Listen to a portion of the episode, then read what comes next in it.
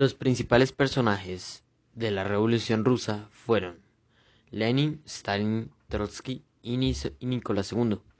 Cada uno tuvo un aporte revolucionario distinto respecto a su manera de manejar el poder y de ver las situaciones.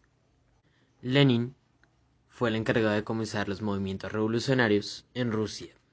Sus profesiones eran abogado, periodista y político.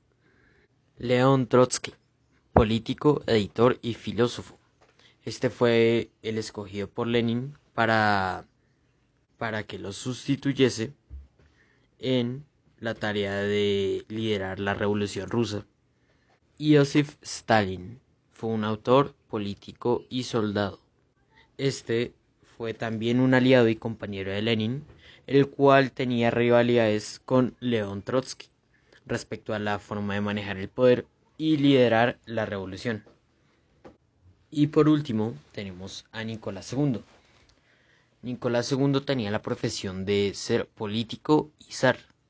En específico fue el último zar de Rusia. Este fue asesinado gracias a la mala conducta que tenía con su pueblo, al no ser justo y buen gobernador al momento de solucionar problemas sociales.